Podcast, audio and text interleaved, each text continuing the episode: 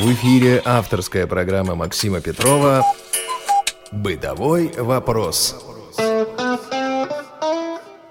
Доброго времени суток, уважаемые радиослушатели. С вами программа «Бытовой вопрос» и я ее ведущий Максим Петров. Сегодня со мной в студии Елена Колосенцева. Привет, Лен. Привет. И персона, которая уже вам многим известны, которые появляются часто в наших передачах. Игорь Конищев. Привет, Игорь. Привет всем. Сегодня мы продолжаем разговор о рыбалке. Чувствуется, что есть интерес, есть письма, есть отклики, на личную почту в том числе. Задают массу вопросов, ну и сейчас мы попробуем на них ответить. Просто разберемся подробнее, что и к чему. Да, и сегодня нас очень интересует спиннинг. Игорь, расскажите, чем спиннинг, в принципе, отличается от обычной удочки? Так или иначе, то и другое это трость, бамбуковая такая, длинная палка, назовем ее. Бывает бамбуковая, алюминиевая, как, какая угодно. На обоих также может присутствовать катушка, на которую наматывается, соответственно, леска или плетенка.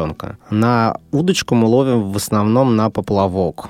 То есть поплавок это такая, да, конструкция, которая стоит на воде, скажем так, и когда рыба клюет, мы видим движение этого поплавка, подсекаем и вытягиваем рыбу. Спиннинг это удилище, на которое мы ловим, скорее всего, с дна реки, либо с ее поверхности, но мы не видим в основном нашу приманку, на что мы ловим. Потому что так это устроено, что спиннинг закидывается, там можно 50 метров от себя закинуть, в зависимости от навыков. И, то, соответственно, вдалеке от себя начинаем уже проводку, так называемую, то есть подтягивать на себя леску. На удочку же просто длинная палка, она телескопическая, мы от себя там 5 метров закинули и сидим, наблюдаем поплавок, потому что если он далеко от нас, мы его не увидим. А опять же, разница в том, что на спиннинг в основном мы ловим все же в такой живой воде, то есть река быстрая какая-нибудь и так далее. На удочку возможно ловить озеро, пруд, где вода стоячая, потому что поплавок иначе от нас будет убегать все время. То есть основное принципиальное отличие именно вот в том, что разные типы водоемов, в которых мы будем ловить. Игорь, значит, и рыбу разную мы можем поймать, потому что какая-то как раз э, ловится на спиннинг, а какая-то на удочку. Да, об этом я забыл упомянуть, потому что, да, на спиннинг мы ловим в основном хищную рыбу. То есть та, которая охотится. На удочку в основном такая, которая просто, о, лежит еда, надо съесть. То есть такая пассивная рыба. Ну, как мы говорили, да, я так понял, на удочку это вообще пассивная ловля, то есть, ну, действительно, все заканчивается тем, что мы наблюдаем.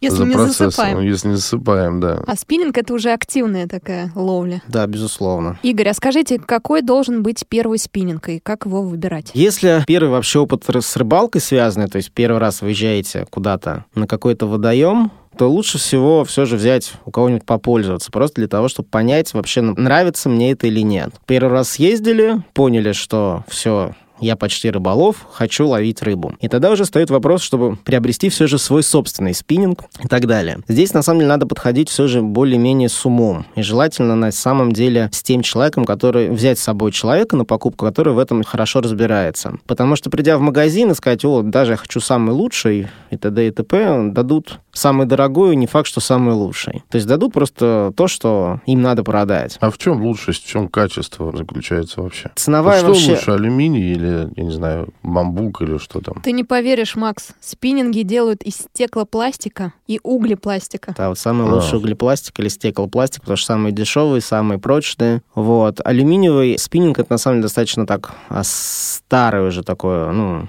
то есть давно его изобрели, и вот ну, как бы до сих пор в продаже встречается, но это достаточно тяжелое такое удилище, просто в руке его держать действительно сложно. Им тяжело сделать дальний заброс, потому что он достаточно такой, на сгиб он очень сложный. Мгм. А вот стеклопластиковые или углепластиковые спиннинги, они такие хлесткие получаются, и там помимо не то, что прям от замаха руки зависит даже твой заброс, а может самим спиннингом. Просто само по себе так он устроен, что он позволит твою наживку кинуть как можно дальше. Сейчас позволю себе некоторое кощунство, чтобы все понимали, о чем идет речь. Это сравнимо с такими, знаете, длинными тростями нескладными, которые вот в бийске раздают, да, которые можно, если она свежая, новая, которую в кольцо можно согнуть. Так, она из того же сделана. То есть вот материал именно такой. Кстати, да, да, Игорь, ты, я- ты недалеко от истины, на самом деле, абсолютно точно. По своему качеству то же самое получается, что если взять ультрасовременную там трость стеклопластиковую и вот такую несгибаемую металлическую, действительно будет вот как хороший спиннинг и не очень хороший спиннинг. Стеклопластик э, дешевле, чем углепластик. Да. Но есть еще, я так понимаю, смесь какая-то. Есть композитные такие спиннинги, но здесь уже на самом деле это настолько тонкий подбор Мгм, и как Для профессионалов. Да, то есть здесь именно к нам как первый спиннинг нет смысла гнаться за вот прям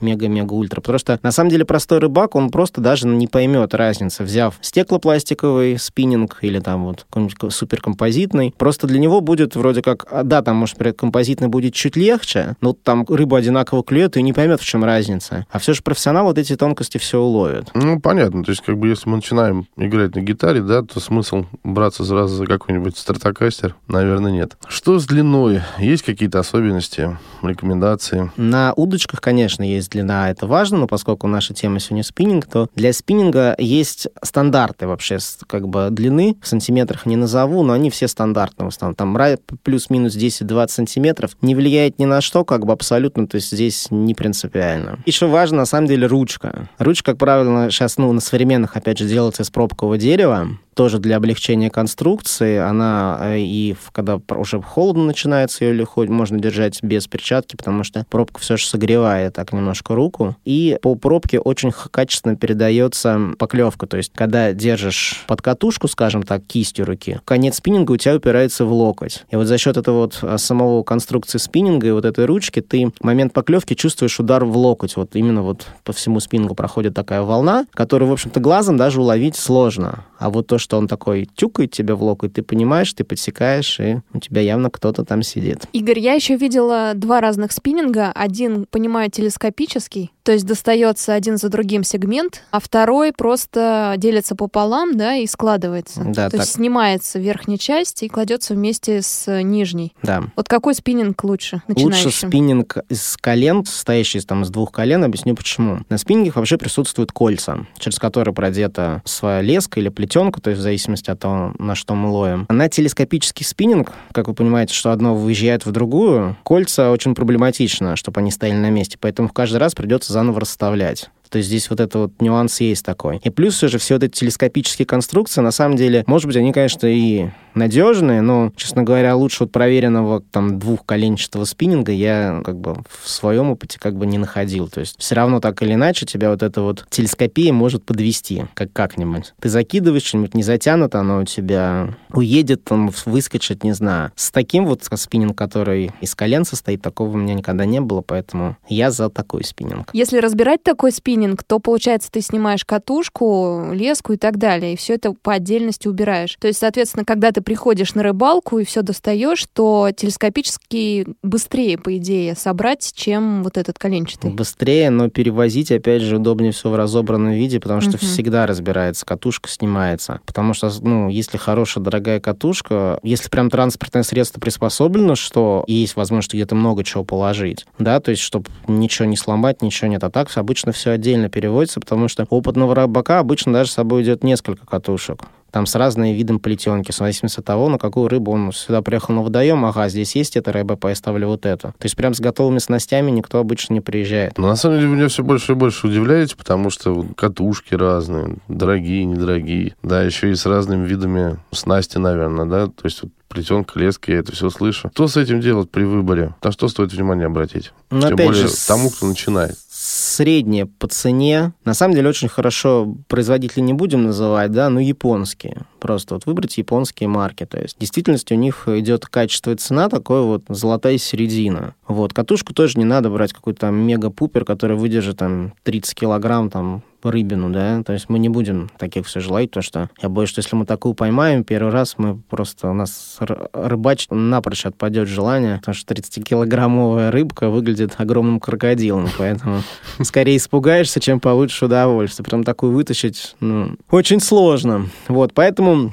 не надо выбирать какие-то мега там... Катушка тоже делится, да, на самом деле, да, вот правильно сказать, что по весу рыбы, по тому, как она там, по весу рыбы, по самой весу катушки. То есть, чем у тебя все легче, конечно, будет в итоге на спиннинге, тем тебе как бы удобнее, потому что это рука у тебя не устает, ты больше вся чувствительность как бы, и тебе проще улавливать поклевки и так далее. Притом здесь уменьшение веса нисколько не влияет на качество данной катушки, да, потому что все же, опять же, современные материалы настолько, то есть они прочны, скажем так, да. да, прочны, что и легкие, и поэтому здесь как раз-таки хорошо. Да, действительно, чем легче, тем э, лучше, но при этом будет э, чем легче, чем дороже. Поэтому здесь тоже надо все же посмотреть на свой карман и на что мы можем действительно ну, рассчитывать, покупая катушку. Игорь, вы сказали про характеристики катушки. Я так понимаю, сколько она выдерживает, да? Но у спиннинга тоже есть э, кое-какие характеристики. Сейчас я блесну умом. Да, На дес- удилище пишут там унция такие слова страшные для нас. кончик спиннинга, если за него берешься, опять же, берем вот какой-нибудь стеклопластиковый, углепластиковые спиннинги, они гнутся очень хорошо, его можно согнуть почти на 180 градусов, то есть относительно ручки. Это вот действительно говорит об его эластичности, ну, прям так специально это не стоит экспериментировать. Продавец в магазине как раз-таки покажет, что, о, смотрите, какой хороший спиннинг, я могу вот так его согнуть. Он действительно согнет, это не влияет на его никакую там прочность, при этом стоит кончиком ботиночка чуть-чуть наступить, он сломается. А вот гнуться так он может. Вот. И вот это вот его прочность, вот эти все вот характеристики нам тоже зависят от того, какую выдержит он нагрузку. Ну, вот это на излом, на изгиб и так далее. Но, опять же, в нашей российской полосе, если брать это в районе Москвы, да, то есть мы не ловим уже здесь китов, поэтому нам не нужно какие-то мега такие трости, которые будут огромные выдерживать вес и так далее. Потому что действительно существуют специальные морские снасти, но там оковалки такие ловят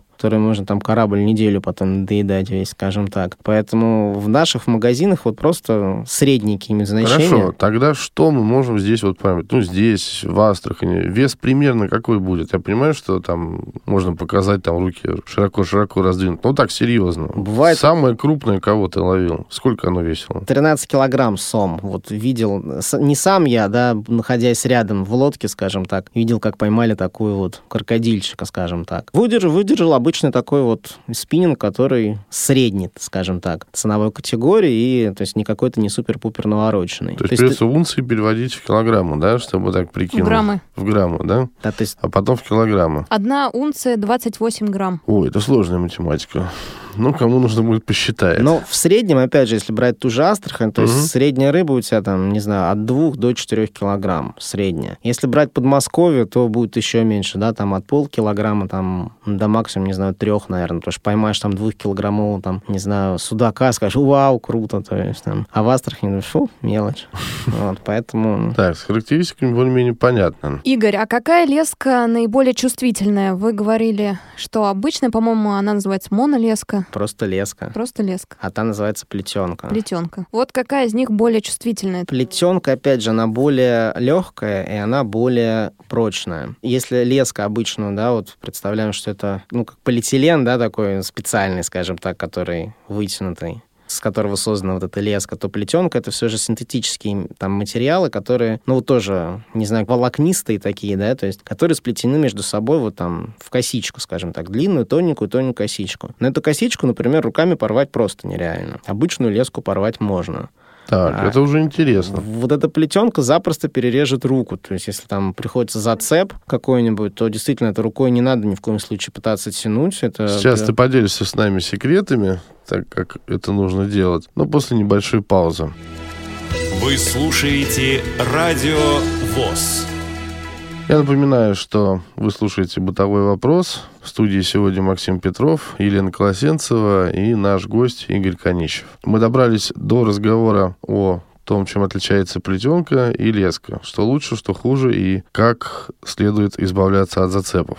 Что на конце там, лески-то? Такие страшные слова всякие. Смотря кого ловить будем. Вот. Какие Вот. приманки, в общем, хочет Да. спросить Максим? Существуют и какие подходят для новичков? Значит, ну, их, конечно, великое множество, но в основном разделяется примерно на три, разделим их на три категории. Первое — это воблер. Выглядит это, значит, как рыба, прям вот пластмассовая рыба, из которой из э, пуза скажем так, ее из хвоста торчит. Она за верхний плавник цепляется к ней леска. Вначале поводок обязательно металлический, чтобы у нас хищная рыба его не перекусила, потому что перекусит все равно плетенку, леску, не важно. Поэтому металлический поводочек такой сантиметров 20 одевается. И на нижней губе этой рыбы такая большая лопатка. Но воблер используется для того, чтобы такой вид ловли троллинг. То есть, когда плывешь на лодке, у тебя в 50 метрах от тебя по дну волочится вот этот воблер, рыба видит его движение и начинает за ним охоту. То есть такой немножко тоже пассивный вид ловли, но для того, чтобы поймать что-то. Для новичка тоже подходит, потому что никакого умения, ничего не надо. Когда идет поклев, понятно, потому что там весь спиннинг в руках просто дрыгается и творит чудеса, скажем так, просто подтягиваешь на себя, через подсачник достаешь, что поймал, и все. То есть это первый вид. А как тянуть надо воблер? Быстро, Нет, с рывками? а, в- воблер мы тянем, у нас его тянет лодка. А, воблер только в лодке да, используется. Да, то есть мы его заки- закинули, и э, можно, конечно, его попробовать закинуть вот просто от себя и потихоньку вытаскивать, но на самом деле очень мало вероятность, что что-то получится. То есть так вдоль течения или против течения, ну, по течению или против, на медленном самом ходу плывет лодка, по дну вот это вот барахтается этот воблер, и рыбу его хватает. Игорь, ну, все, конечно, понимают, что так, готовились к передаче, да, поэтому я помню там одно интересное условие. Давай предупредим будущих рыбаков про два крючка. Да, у нас э, на территории Российской Федерации в любых водоемах действуют определенные правила на ловлю рыб в определенное время и так далее. Все воблеры продаются с двумя крючками. Но у нас нельзя ловить, потому надо, чтобы у нас на воблере обязательно был только один крючок. Поэтому один мы жестко плоскогубцами срезаем. Все, правда, не стараются это делать, уже что я купил там его за 500 рублей и взять сразу отрезать это, ну, как-то так. Но штрафы, когда вас поймают, будут намного больше, поэтому лучше отрезать. Опыт со штрафами также был. Вот, давайте перейдем к следующим видам наживок. Следующий способ тоже для новичка а, тоже подходит, так называется либо вертушка, либо космастер. То есть это два разных вида наживок, но выглядят они примерно одинаково. То есть это блестящая железячка, которая проводится по поверхности воды. Рыба видит, что, о, что-то блестит, и хватает ее. То есть это просто закинул спиннинг, и сразу начинаешь подтягивать его к себе. То есть закинул, подтянул, закинул, подтянул, подтянул.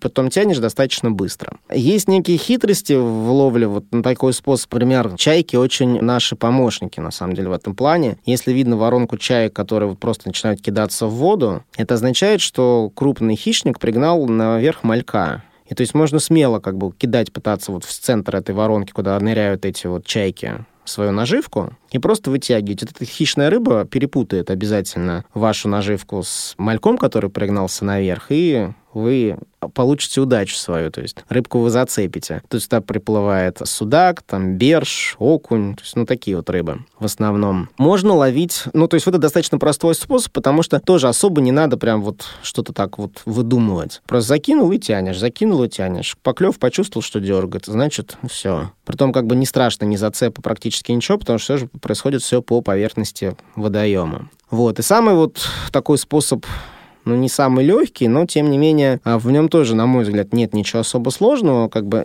небольшой навык, и все получается. Значит, так называемая джиг-головка, то есть это груз, шарик, из него большой, такой длинный достаточно крючок торчит. На этот крючок надевается такая называемая силиконовая наживка виброхвост. То есть получается, что когда все это собрано из двух частей, то это вроде как силиконовая рыбка с хвостиком. У нее из верха торчит один крючочек из верхнего хребта, и спереди у нее такой круглый вот этот груз остается. Вот этот размер груза, они бывают очень разные по весу, в зависимости от течения реки и от того, насколько мы будем далеко от себя кидать пытаться.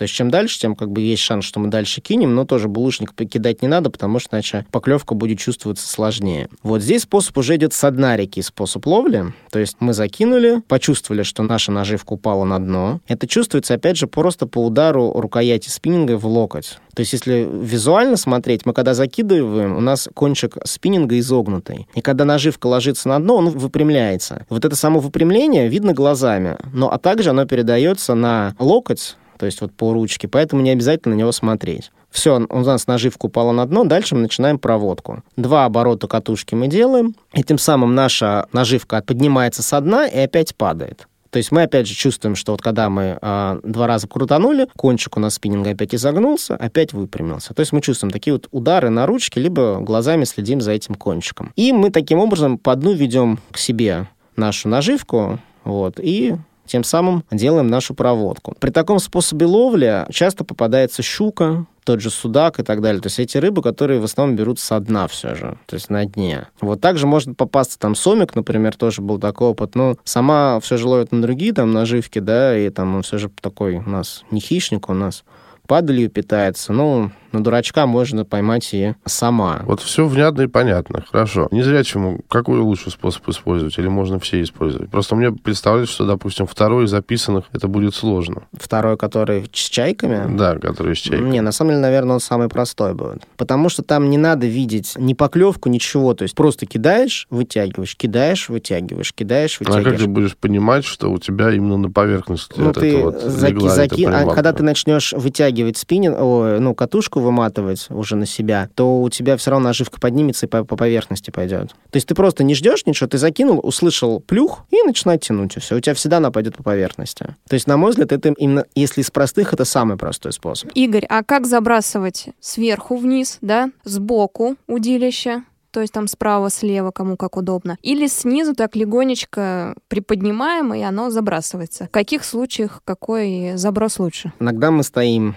на берегу реки, где-нибудь в деревьях. Над нами находятся деревья значит, способ за забрасывания сверху, да, через себя, через голову, он исключается, потому что над нами ветки нам не поможет. Поэтому держится спиннинг, например, перед собой, чуть отводится в бок и вот вперед таким хлыстом так хоп от себя и достаточно далеко летит вот эта наша наживка. Если свободное пространство, сзади никого нет, но все же надо убедиться в безопасности, что там нет твоих компаньонов, каких-нибудь рыбаков, которые пришли за тобой понаблюдать. Вот, а то у тебя все же на конце болтается наживка с крючками и что-нибудь зацепить, кого-нибудь зацепить, это очень элементарно, поэтому прежде чем закидывать, лучше, конечно, убедись. Вот, потому что вот это когда мы из-за спины кидаем, мы за собой, ну, сзади не видим. Все же перед собой такое вот это движение близкое, оно как более безопасно, потому что нам, ну, некого ловить, скажем так. Но с другой стороны, вот у меня лично получается, что из-за спины закину намного дальше, чем вот так вот спереди.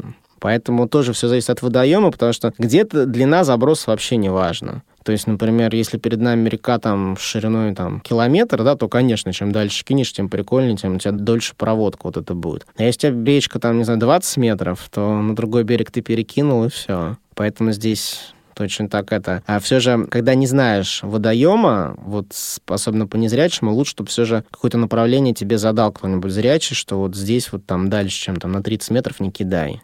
Но, правда, сейчас говоря, первый опыт, то на 30 метров не получится кинуть, то есть это приходит именно с опытом. Точнее, не с опытом, а просто вот чем дольше кидаешь, тем лучше получается. Поэтому... У нас очень мало времени осталось, поэтому такой скорее блиц-опрос. Просто мне интересно, вот, Игорь, дополнительно, что вы докупали для ловли на спиннинг? То есть это какие-то чтобы отрезать леску, ножницы, жилетка для удобства, еще что-то. Лодка и мотор. И все, Ну да? нет, ну ладно, это как бы так, лирика, лодка, мотор, это, конечно, в идеале, но, во-первых, не всегда она нам нужна. Так, на самом деле, ну, приспособление, да, действительно, чтобы, например, какие-нибудь щипцы, чтобы там рыба глубоко заглотнула нашу наживку, рыбу разрывать не хочется, хочется достать ее, как бы, и сохранить нашу же наживку. Вот все равно какой-то нож, который обязательно, ну, обрезать что-то может пригодиться. То есть какие-то щипчики, ножик, вот. Но обычно много снастей всяких наживок, потому что часто случаются у нас в водоемах зацепы, поэтому с собой с одной наживкой вы пришли, первый раз закинули, за что-то зацепились, она у вас там осталась, и все, рыбалка ваша закончилась. Поэтому какой-то запас некий надо иметь. К этому надо быть готовым, что все же закидываешь, так закидываешь, смотришь, о, там 100 рублей полетело мимо. То есть, ну, плохо привязал, оно оторвалось и летит просто. Ну, в воду, понятно, что мы это уже не достанем, поэтому здесь тоже к этому надо подходить так, что, ну, брать какой-то запас и поводков, и крючков, и самих наживок. Где храните рыбу? Или вы ее выпускаете? Ну, во время рыбалки, я имею в виду. Не, мы едим, конечно, рыбу всю. Значит, есть такие вещи, как кукан. Это такие специальные металлические скобы, на цепочке. Соответственно, каждую пойманную рыбу ей продевается этот кукан в рот, в пасть, да, и через жабры вытаскивается. И, то есть, бросается за борт. Получается, рыба прицеплена к лодке, ну или на берегу, например, к палке можно, да. И дальше, значит, она живая, все нормально. То есть, таких там штук 6-7 нацепить можно, если поймаешь. А бывает также садок, то есть, это такие, как, ну, как сказать, сетка такая, много-многоуровневая, в которой просто тоже можно в воде хранить рыбу. Вот, а так, в любом случае, если мы для того, чтобы приехать поймать и завтра завтра поехать домой, то лучше просто брать какой-нибудь котелок, куда можно ее просто засыпать солью, довести до дома, промыть, и дальше мы уже с ней сделаем дома, что хотим. А так, конечно, если на рыбалке, то лучше, чем свежепойманное и тут же приготовленное, ничего нет вкуснее. Ну что же, уважаемые радиослушатели, вот на этой интересной ноте мы заканчиваем говорить о рыбалке, хотя у меня есть такое подозрение, что когда-нибудь мы к этой теме вернемся. Она, по-моему, такая же бесконечная. Конечно, зимой. О подледном лове. Мы очень постараемся что-то придумать. А если у вас есть вопросы, замечания или предложения, присылайте, пожалуйста, их по адресу радиособака радиовоз.ру. Мы постараемся вам ответить. Сегодня в студии были Елена Колосенцева, Максим Петров и наш гость Игорь Конищев. Ну, как говорится, ни хвоста, ни чешуи. До свидания, друзья. Всего доброго. До свидания. Бытовой вопрос.